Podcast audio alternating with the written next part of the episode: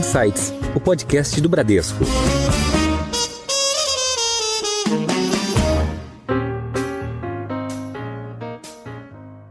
Olá, bem-vindos! Eu sou a Cris Botan e esse é o Insights, o podcast do Bradesco que provoca um novo jeito de pensar.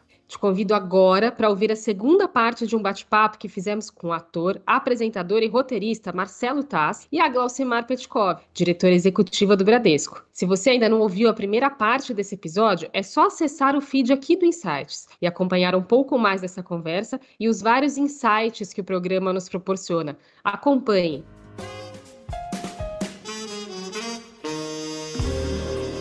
A Cris trouxe né, toda a sua ou um pedaço muito é, sensível da sua trajetória como ator, como diretor, como roteirista, mas assim eu vou puxar é. um lado que realmente para mim tem um valor e eu sei que para você também tem valoroso. E eu tenho que lembrar do professor Tibúrcio, né?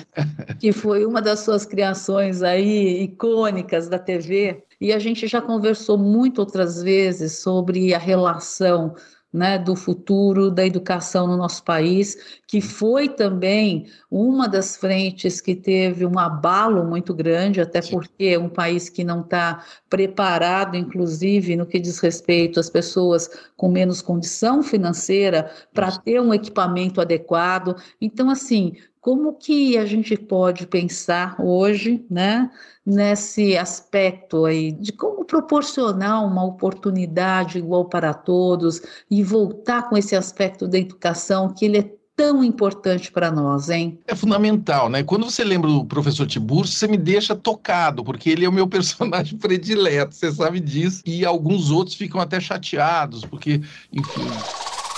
Olá, classe! Casa está cheia de aparelhos que produzem sons. Agora, atenção para a pergunta: quais desses aparelhos servem para a gente ouvir o som que eles produzem? Atenção eu já fiz coisas na TV que eu curti muito, mas o Tiburcio, ele tem uma coisa de atravessar gerações, né? Então eu tenho encontrado, inclusive na pandemia foi muito engraçado, porque eu fiz vários eventos é, remotos e continuo fazendo, e muitas vezes nas preparações eu encontro os alunos do professor Tiburcio que tem, assim, 40 anos e tem filhos também, que vem o programa no YouTube e tal. O que para mim dá uma o tal do desafio, né, Glau? É que o Brasil ainda vive uma situação muito precária na educação. Já vivia. Por exemplo, o Brasil tem mais de 10 milhões de analfabetos. Né? Como pode um país com a nossa potência, com a importância no planeta, inclusive econômica, ter jovens analfabetos ou ter jovens analfabetos funcionais, pessoas que não interpretam texto, né? Então, é muito precária a educação no Brasil. E, ao mesmo tempo, nós temos uma lição de casa muito mais complexa, porque é o novo vocabulário, a nova língua que cada um de nós tem que também aprender, que é a programação. Nós estamos diante de saltos quânticos mesmo, né, de, na comunicação. Então, nós estamos falando aí de inteligência artificial, nós estamos falando aí, inclusive, o aplicativo mais baixado durante a pandemia é um aplicativo nativo de inteligência artificial chamado TikTok que é uma rede que se tornou a maior rede do Ocidente, e é uma rede, curiosamente, pela primeira vez, uma rede que foi criada na China, tá?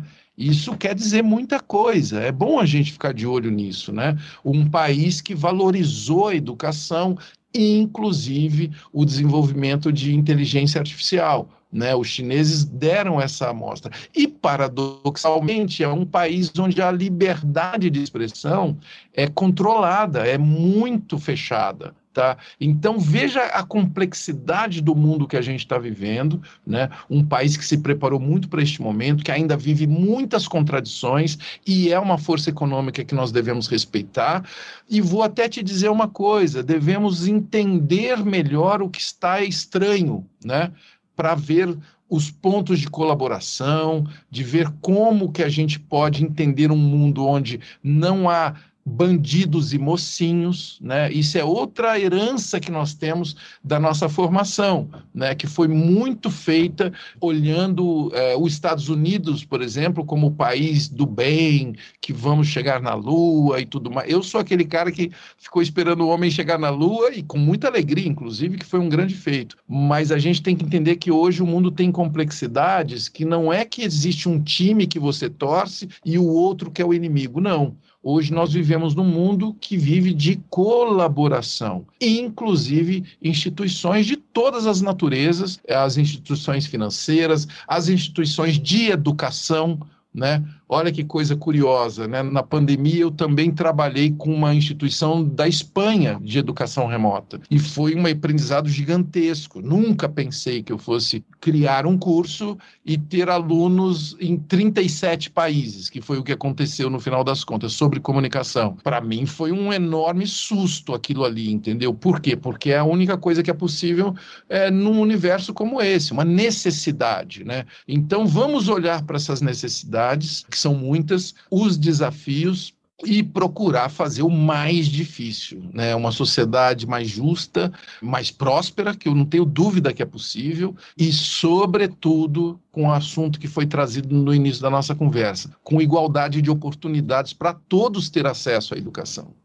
É, Taz, você como engenheiro, fica fácil da gente entender as construções de pontes que você fez, principalmente na educação, né? É. Aí a gente tem a educação online, na TV, tem aquele trabalho que eu acho maravilhoso do telecurso. O telecurso, né? Isso é... telecurso. Queria saber se você está construindo aí algumas pontes novas.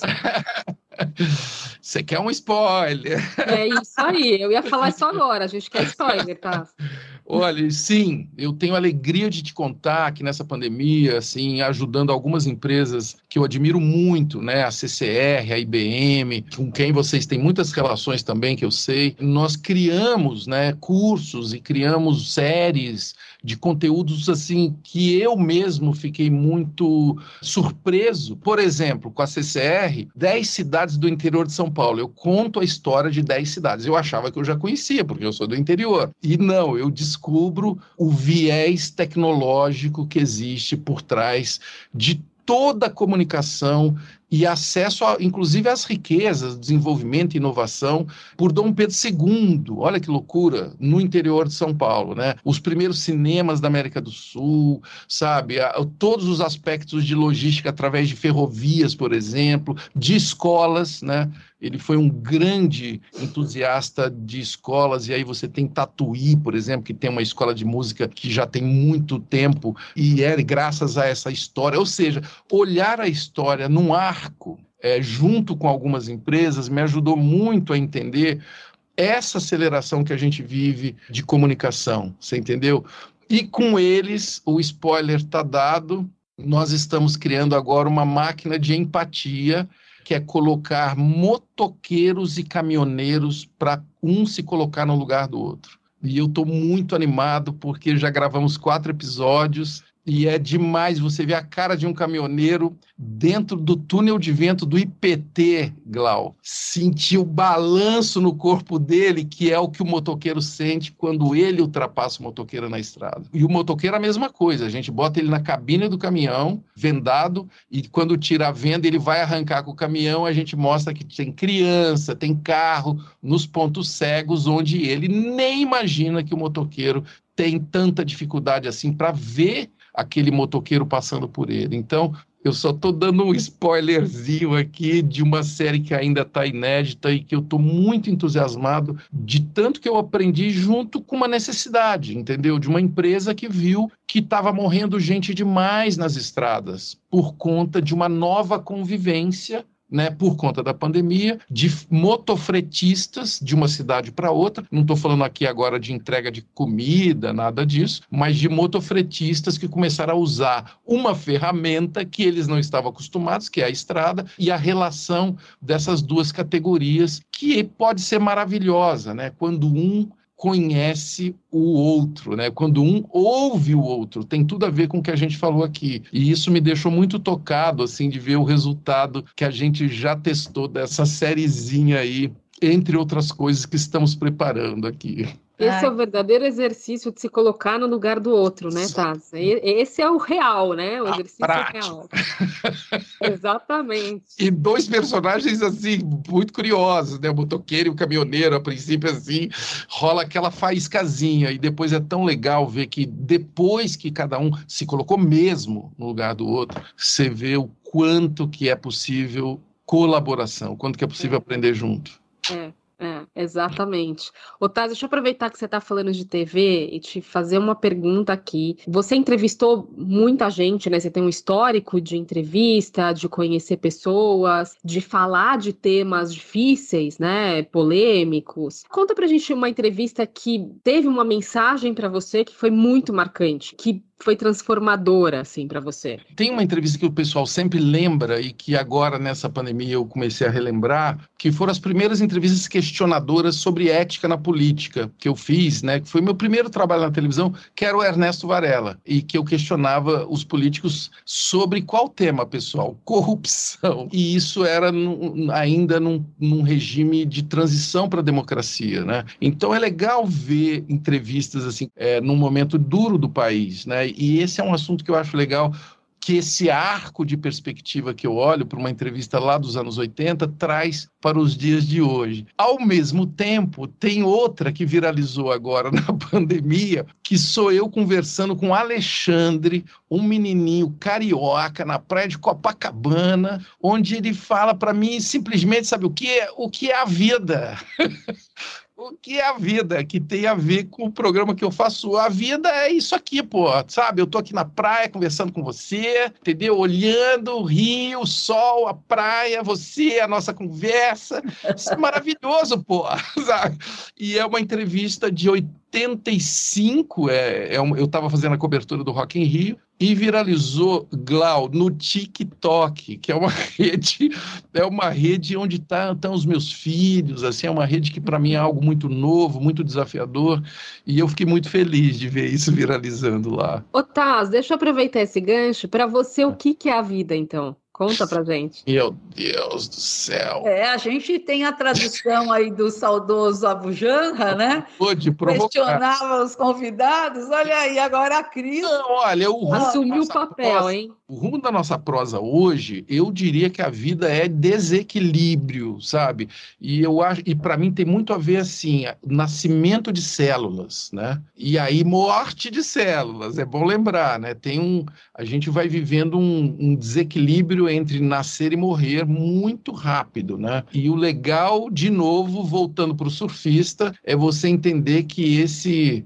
desequilíbrio de nascimentos e mortes você deve encarar com coragem para poder se movimentar da maneira como faz o surfista, com gasto mínimo de energia, sem sujar o planeta, né? O cara aproveita a energia de vetores de força, para falar numa linguagem aqui de engenharia, né? O cara tem que sacar os vetores que ajudam ele se deslocar dentro daquela onda, né?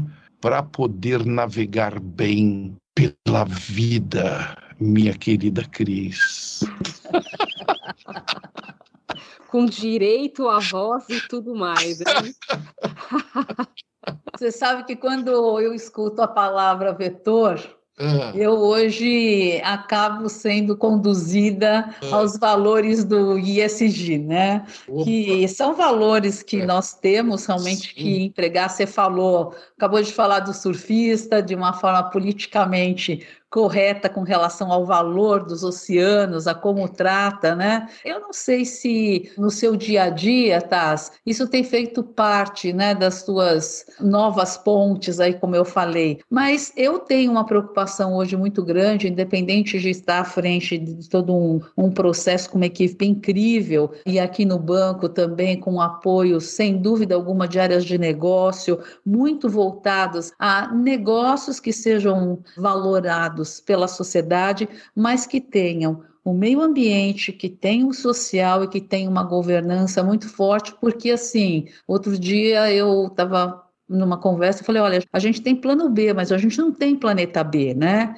E eu acho que na nossa comunicação, Isso deve realmente começar a ser muito mais propagado. A importância da gente cuidar desse nosso planeta, de onde a gente vive, né? E nesse sentido, gente, desculpa, mas a comunicação ela tem um papel de construção de conhecimento, de imagem desse nosso presente para o futuro também muito, muito grande para que as pessoas adquiram compromisso, né? Isso. Porque a gente vê as catástrofes hoje e muitas delas acontecem por causa dos resíduos que nós mesmos deixamos, né? Entupimos os lugares. Então, eu não sei se você também está com alguma frente voltada a esse assunto, Taz.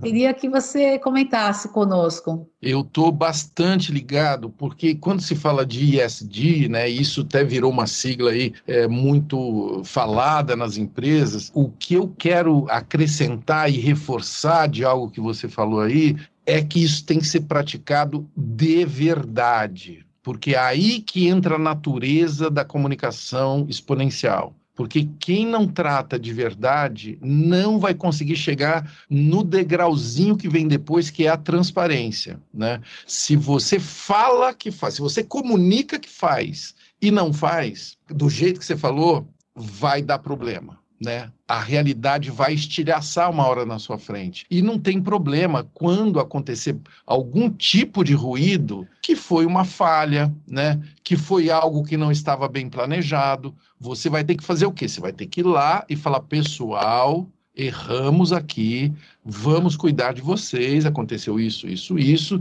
e tal. Porque esse é o mundo que a gente vive agora, né, Glau? Que é o mundo que você está realmente falando de um para um, né? Por isso que eu evito muito até olhar hoje o mundo com aquele negócio do B2B, business to consumer, consumer to business.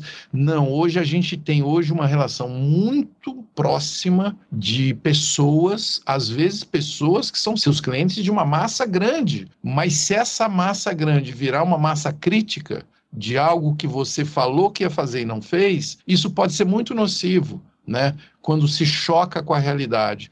E por isso, volto a dizer, empresas que praticam essa musculatura, empresas que falam pensar e agir, não é só pensar, mas é agir, né?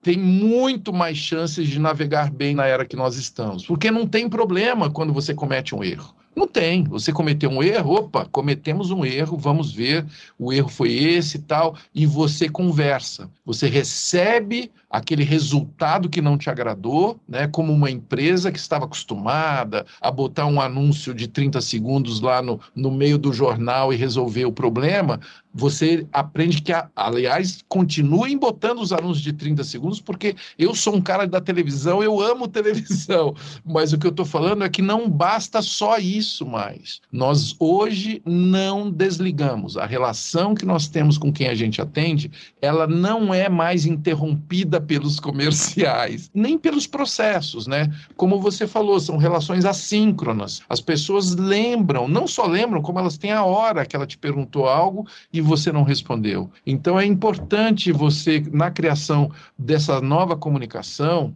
levar em conta isso. O que eu acho maravilhoso, para quem faz essa lição de casa, nós estamos vivendo um, uma era maravilhosa, uma era de ouro da comunicação, onde você realmente pode ouvir um número muito maior de gente e poder trocar, poder conversar com qualidade e atender todos como se fossem um e eles são um mesmo, né?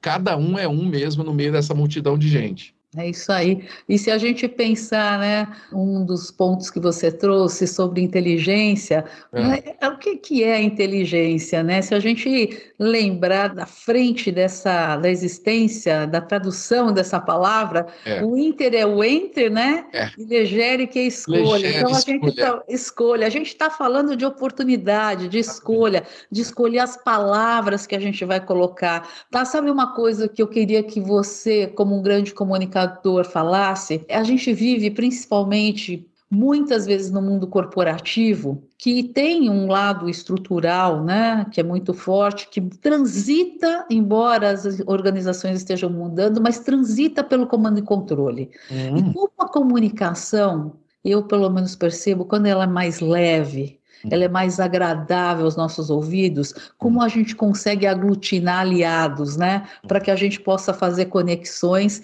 e ter realmente alcances diferentes. Como é que é isso se a gente coloca no mundo da televisão, por exemplo? Hum, então, a televisão é um veículo que tem um problema, Glau. Eu vou te falar qual é o problema da televisão. Ela nasceu surda entendeu? Por isso que você chama de emissora de televisão. Ela emite apenas, ela não recebe. Então o DNA da televisão é surdo, ela só emite. Ela não adianta você falar com a televisão que ela não vai receber. Hoje ela já Hoje ela já percebeu que não é bem assim. Mas, assim, já faz muito tempo que a gente vem falando disso. Pelo menos na, na virada do milênio, né? Quando tivemos ali claramente um início forte mesmo dessa revolução. Estou falando do final dos anos 90 para o início dos anos 2000. Agora, a televisão, por ter esse DNA surdo, ela perdeu grande parte da festa que nós estamos vivendo agora, na comunicação exponencial e digital. Eu falo isso com tristeza porque eu sou um ser da TV, apesar de estar lá cuidando dessa agricultura digital desde os anos 80, na verdade, que foi o primeiro curso que eu fiz lá em Nova York, na NYU, chamava ITP, Interactive Telecommunications Program. Era, era uma salinha lá dentro do prédio da, do cinema onde eu estu, comecei a estudar isso. Hoje é um prédio no Brooklyn, o ITP da NYU, para você ter uma ideia. É um prédio, né, o que era uma salinha. Então, a gente precisa entender que essa transformação pegou algumas instituições, como a televisão, de surpresa. Quer dizer, de surpresa porque ela ficou surda, né? E quando ela percebeu, as coisas já estavam muito aceleradas. Por isso que estamos vendo hoje esta crise da TV, que eu acho muito positiva, porque ela está se transformando, ela está se adaptando, está ficando mais flexível, está entendendo que tem outros parceiros, que ela deve usar colaboração, que é uma coisa que sempre teve muita dificuldade. Então, assim, é difícil para quem foi criado dentro de uma cultura como a da televisão, né, que é uma cultura do controle, como você falou. O jornal é às oito e meia, a novela é às nove, não sei o quê, né? Chama grade de programação. Nas televisões que eu trabalho já faz muito tempo isso. Os caras falaram, Taz, vai ter a festa de lançamento da grade de programação. Eu falo, gente, não façam isso. Isso não é para fazer festa. Ninguém mais quer grade de programação. Ninguém, né? Não tem mais grade de programação. A gente tem que entender que é um mundo, como diz o nosso célebre filósofo, é um mundo líquido, né? O Bauman fala disso, né? Uhum. Nós vivemos um mundo líquido que é assíncrono. Às vezes você quer ver a televisão em tempo real, como eu faço bastante, inclusive. Você quer ver um jogo de futebol, você quer ver um programa que você gosta, mas não é mais como antes que alguém decidia a hora que você ia exercitar aquilo. E para quem quer falar com o público novo, né, o público que está aí, pessoas que têm mais de 20, 30 anos, eles já nasceram nesse mundo. Isso para eles não tem nenhuma novidade, eles já vivem esse mundo. E é aí que tem as oportunidades, como você gosta de falar, Glau, né? Os desafios é, de uma indústria que eu amo, volto a dizer, tá? que eu amo, que ainda tem uma importância social enorme no Brasil. Você citou o telecurso, que eu tive a alegria de ajudar a construir lá na Globo, né, com professores de todos os lugares do Brasil, com a Fundação Roberto Marinho, e só uma televisão é capaz de fazer aquilo, com a eficiência que foi feita, né, mais de 7 milhões de pessoas que foram aprovadas usando aquela ferramenta, que continua, inclusive, sendo aperfeiçoada. Agora, não dá mais para ser surdo. E isso vale para a televisão e vale para qualquer organização. Nós temos hoje que saber aquilo que nós falamos aqui no começo, que o que eu falo não é o que eu comunico, mas é o que vocês estão ouvindo aí. É isso aí, cara. Você sabe que eu estava te ouvindo agora, né? Até sorrindo.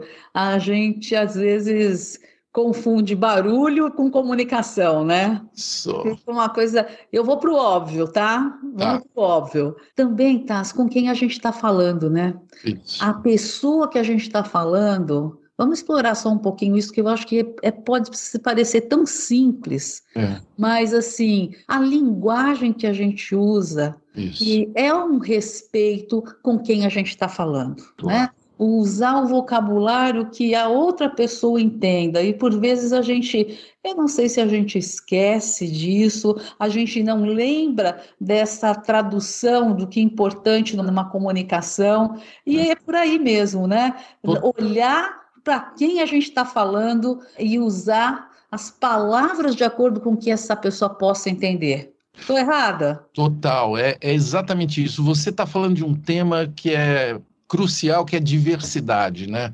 Quando você entende que você vive num país com uma diversidade rica como a do Brasil, você tem aí uma, um potencial de aprendizado de várias linguagens, né? E eu estou falando aqui de diversidade de raça, de classe social, de gênero, de orientação sexual, de idade, que é outra diversidade importante, muito, muito esquecida, hein? O Glau, eu ando defendendo muito essa diversidade aqui, é, porque tem gente que acha que assim não é só a garotada que sabe sobre tecnologia, né? E eu acho, inclusive, um peso que é injusto de jogar para os jovens, né? São eles que criaram essa tecnologia, eles que estão se perdendo, não. Eu acho que é um, é um peso injusto. E para mim, não. A diversidade etária, por exemplo, dentro de qualquer organização, é uma oportunidade de você afinar sua comunicação quando você consegue falar no mesmo ambiente com jovens e pessoas com mais idade, né? ou pessoas de raças diferentes, de origens diferentes, sem dúvida nenhuma você está aprimorando a empatia, você está aprimorando o que você faz, você está aprimorando inclusive os resultados. Né? Saíram pesquisas agora recentes da McKinsey mostrando prosperidade. Empresas que praticam diversidade produzem melhores resultados, é assim, com números, entendeu? Isso é muito legal de ser constatado agora com esses estudos de neurociência. Né? E aí o que, que é legal disso daí que você trouxe? É que quando você fala na linguagem que é possível você se comunicar com qualquer pessoa, isso quer dizer que você, não é que você está acima ou abaixo, é que você está em sintonia com aquela pessoa. Você aprende muito, mesmo que você acha eu vou rebaixar um pouco o que eu sei para poder conversar com essa pessoa é aí que você vai aprender coisas de uma forma muito inesperadas. Eu estou praticando muito isso com o negócio das plantas, sabia? É porque eu estou retomando. Você conversa com elas, Taz? Então, Vou te contar uma coisa, talvez você vai achar que eu endoidei de vez, tá bom? É, eu tenho uma cássia, sabe aquela árvore grande, bonita, que solta uma flor amarela?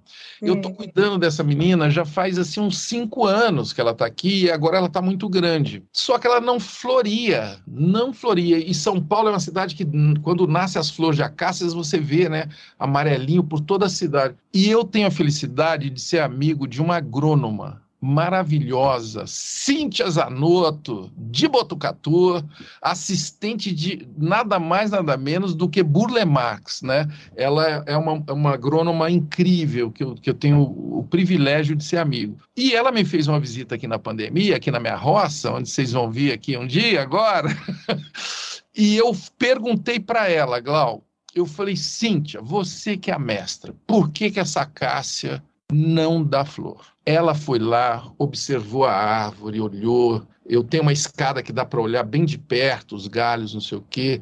Ela desceu e eu falei: pronto, agora eu vou ter a resposta da agrônoma. Sabe o que ela falou para mim? Pergunta para ela. Sensacional.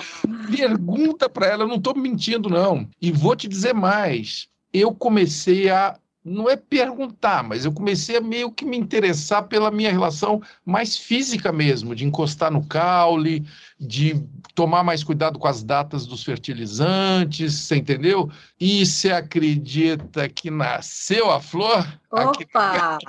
Você acabou ouvindo! É verdade essa história. Parece história de mentiroso, de caipira mentiroso, mas é verdade. Eu tenho provas.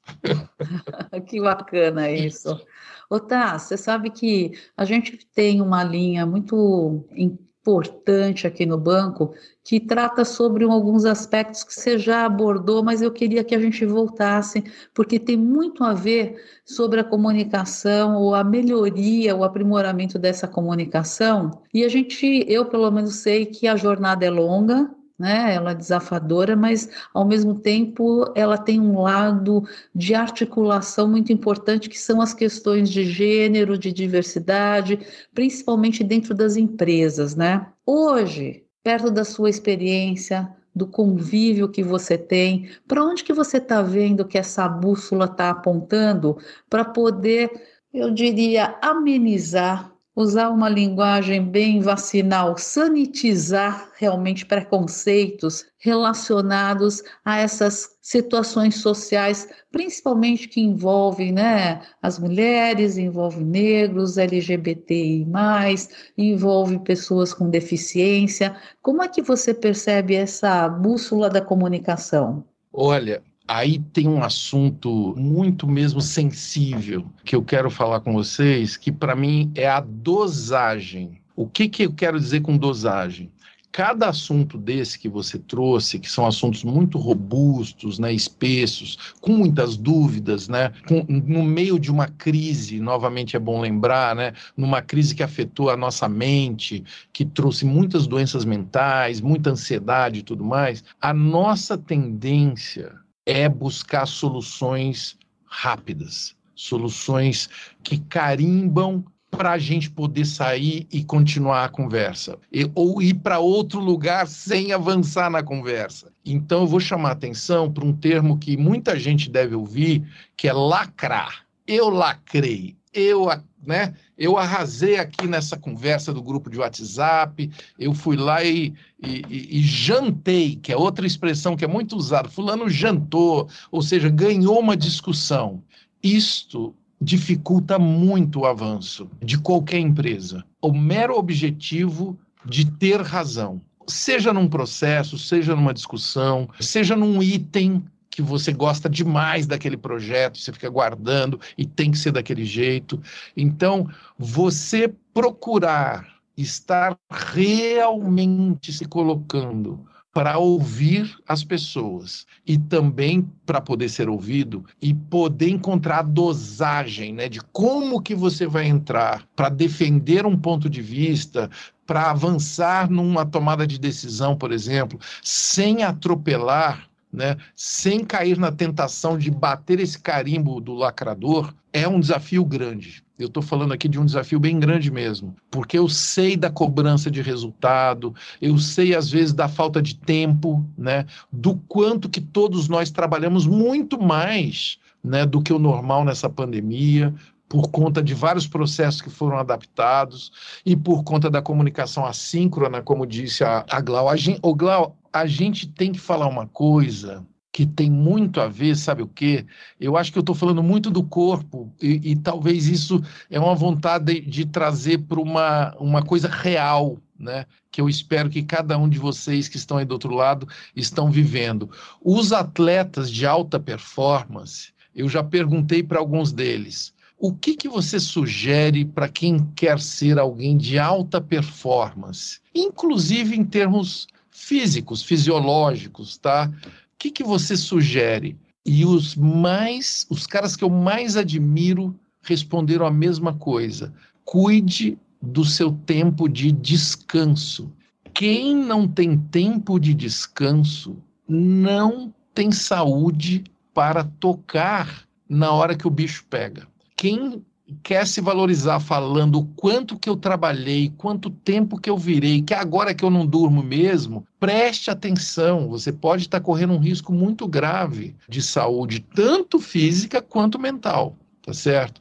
Então, vocês me chamaram, agora aguenta. Eu estou falando para o pessoal aqui descansar, não esquecer de valorizar o descanso porque o descanso é o momento do processamento do seu computador. Né? Não sou eu que estou falando, são os neurocientistas. É o nosso Nobel, o Daniel Kahneman, né? que fala da importância do rápido e a importância do devagar, a importância do tempo de processamento. Isso é fundamental, principalmente para a comunicação tá? Quem acha que comunicadores vivem o dia inteiro é, sem parar, online, 24 horas, pode saber que é alguém que tem uma hora que vai cometer um, um grande erro. Quem é responsável sabe que tem que olhar para os filhos, que tem que olhar para a alimentação, para a companheira ou companheiro, tá certo? Essa construção dessa rede de gente ao seu redor é fundamental para você navegar na comunicação, inclusive. É. Inclusive, a comunicação tem outro papel que eu lembrei agora, Taz, te olhando aqui, que é o seguinte, né? As pessoas acabam também mais nos observando do que nos ouvindo, muitas Olha vezes. Então, assim, que a gente tenha conexão com o que a gente fala e com o que a gente faz, porque isso acaba com a comunicação, né? Exatamente, exatamente. Porque aí é uma coisa que dá para aprender com os filhos, viu, Glau? Eu tenho sempre uma dica para quem quer aprender a fazer uma excelente comunicação. Façam filhos, pessoal. Quando você tem filhos dentro de casa, você tem um laboratório incrível de desafios. Agora só vou usar essa palavra. Gostou, né? Você tem um laboratório de desafios, né? E, inclusive para comunicação, né? E eu estou falando aqui agora, eu estou com dois adolescentes adolescendo em sincronia atualmente dentro de casa. Então, é um desafio fantástico, Glau. Você não sabe como é tranquilo esta vida de conviver com dois adolescendos, mas, ao mesmo tempo, quando você conecta, e aí eu quero falar com muita seriedade sobre isso, que quando você consegue se conectar com um drama do seu filho, ou com um drama seu em relação ao seu filho, né, uma insegurança sua em relação há coisas muito reais, a violência das cidades, a drogas, a, enfim, companhias, né, pessoas que podem prejudicá-los. Quando você tem coragem de colocar isso de uma maneira transparente, né, com afeto, sem pressa, mas com agilidade, você não vai ficar parado, né? Quando você consegue fazer isso, até na adolescência tem jeito, meninas. Vocês acreditam ou não? Depois e aí... você dá umas aulas pra gente aí, tá? Eu vou precisar. Seu guia. Estamos chegando ao fim do nosso Insights. E a gente tem uma tradição aqui no programa, tá? Dos convidados trazerem dicas de livro, filme, enfim. Você, ao longo da gravação, já deu um monte de dica pra gente sobre várias coisas. Uhum. Mas fala aqui pra gente, deixa uma última de alguma coisa que você gostaria de sugerir aí para quem está nos ouvindo. Eu vou dar uma dica de uma pessoa que me, me impressionou bastante. A gente só se conhecia virtualmente. A gente tinha tido uma treta virtual, inclusive. E a gente se encontrou agora presencialmente porque eu a entrevistei no Provoca e eu vou dar uma dica do livro desta mulher incrível chamada Jamila Ribeiro.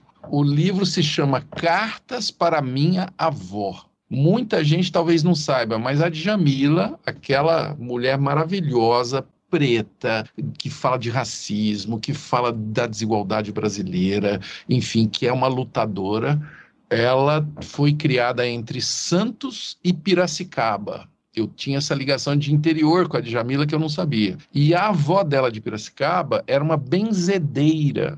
É uma figura que eu conheci muito na minha infância. Toda cidade do interior tem a benzedeira. Tem uma hora que alguém vai lá precisa receber umas bênçãos, né, com ervas, inclusive, uma pessoa que tem muita sabedoria de plantas, né? E a avó da Djamila, olha que lindo, ela, Dona Antônia, era uma benzedeira de Piracicaba e a Djamila escreveu esse livro lindo, que é uma carta, várias cartas que ela nunca havia escrito antes para a avó que já se foi há muito tempo. É muito tocante e no programa Djamila conta o quanto que ela chorou, caiu, levantou para escrever este livro e eu acho que vale muito a pena, numa linguagem muito muito legal, assim, muito gostosa de ler. É uma carta para avó, eu acho que é o que todo mundo gosta de fazer, né? Falar da sua infância, falar dos seus afetos e tudo mais. E a Djamila me iluminou muito publicando esse livro e indo lá no Provoca me dar uma entrevista. Muito bom, tá? A gente precisa pegar essa dica e usar no nosso tempo de descanso, que a gente falou aqui agora. Esse é uma boa mesmo para o tempo. Né? É uma boa é. dica mesmo, Cris. né? Ô, Glau, e você? Qual que é a sua dica de hoje? Porque as suas dicas aqui são sempre riquíssimas. A minha dica, bom, primeiro que assim, amei estar tá conversando com vocês, assim, presente, é presente mesmo. E o que eu vejo, principalmente a cada dia, é que nas relações humanas a gente acaba reinventando alguns rituais e algumas integrações, como a gente fez agora, né? Distante, eu sempre tive a oportunidade de estar com Taz próximo, e isso realmente o não verbal e tudo mais facilita bacana. E nessa sociedade, né, que está cada vez mais barulhenta e hostil, eu vejo, depois de tudo que eu escutei, que nós temos que realmente investir e aprimorar muito a nossa escuta e com isso a gente aprimora o nosso entendimento, né? O entendimento ele ele viabiliza o nosso repertório, né, que acaba construindo aí talvez um pensamento crítico mais acelerado e uma palavra que o Taz usou muito, empático, né? Como é que a gente realmente enxerga o outro, principalmente nos aspectos de respeito e de comunicação. Hoje eu não posso deixar de dar uma dica de um livro que, no mínimo, galera, é muito provocador. Ele se chama Basta de Cidadania Obscena. não posso, não posso fazer isso. Quem escreveu foi o é. Cortella e o Taz. Hum. É um livro que eu diria pouco convencional. Ele é um avesso aí da cidadania, com algumas sinalizações de mecanismos que demonstram um cenário fraturado, mas que chama a responsabilidade para cada um de nós. Qual é o meu papel em tudo isso que está acontecendo? Seja na comunicação, seja no movimento, como o Taz falou, qual é a minha atitude perante a tudo, porque uma coisa é fácil, né, Taz? Criticar, putz, é fácil pra caramba. Agora, ter movimentos e atitudes para fazer com que melhorias aconteçam é o nosso grande desafio. Então, gente, basta de cidadania obscena. Tá aí, um livro Olha hoje que eu deixo para vocês. Coraçãozinho para você. Você sabe que esse. Eu só, eu só vou dizer uma coisa: esse livro vai ter que ser atualizado, porque quando nós fizemos o livro, o Cortella era contra emoji. Tem uma discussão sobre emoji no livro. E agora, 2021, ele está no TikTok. Ele virou um homem do TikTok. o, que prova, o que prova a grande virtude de Mestre Cortella, que está sempre aprendendo. É. É, a inteligência. Uma vez o Cortella falou, Otávio, eu acho que inclusive ele falou isso quando você o estava entrevistando. Exato. É. Ele fala que a sabedoria é alcançada quando nós temos a capacidade de sumarização, alguma é, coisa assim, isso, né? É isso. E, e um ponto que talvez você vá lembrar, é. que era a história de que ele contava para os filhos, porque vaca dá leite, né? Vaca não dá leite. Não dá leite. Você Manda essa para a gente, vai, Taz. É maravilhosa, porque é uma pena que eu não tenha aquele vozeirão de viking e de Londrina que tem Cortella, mas os filhos do Cortella, quando quando fazem 15 anos, ele chama o filho e fala: Filho, eu vou te dar hoje a grande lição da sua vida. Vaca não dá leite. E fica esperando o que, que o filho vai falar. Como assim? Claro que dá leite. Não dá leite, filho. Não dá. Se você deixar ela lá, ela não dá leite. Você tem que acordar às três da manhã, botar uma roupa. Se estiver chovendo, você vai lá. Aí você vai entrar num curral cheio de bosta de vaca por todos os lugares. Você vai ter que amarrar o pé da vaca, você vai ter que segurar o bezerro, não sei o quê. Aí você vai ter que botar o balde e você vai ter que fazer muita força, porque vaca não dá leite. Você tem que tirar. E é isso aí. Maravilhoso, né? Maravilhoso. Com isso, a gente chega ao final Uau. desse episódio incrível, maravilhoso aqui com o Marcelo metaverso esse episódio. Nossa, teve de tudo aqui hoje. Foi incrível, incrível. Muito obrigada, Taz, pela sua participação aqui com a gente. Foi ótimo te ouvir. Eu estenderia esse programa por horas, mas já foi um grande legado aqui pra gente, pro Insights. Obrigada por topar esse bate-papo, viu? Uma grande alegria e saúde para todo mundo. Saúde, obrigada. E Glau, obrigada mais uma vez. Você engrandece o nosso programa toda vez que você está aqui. Obrigada de novo. Cris, um beijo para você, para todo esse time, pela ideia do Insights que leva realmente, né, dados importantes. Taz, beijão para você. Você sabe que é um querido, né? Esperando vocês aqui na roça. Fica, aqui, fica no teto verde aqui do meu estúdio. Que delícia. Vamos para a gente vai, né, Glau? É isso aí. Beijo grande para todo mundo. Até. Beijo, obrigada. E para você que nos acompanha, já sabe, estamos em todas as plataformas de áudio, além das páginas do Bradesco no LinkedIn e YouTube. Até a próxima. Tchau.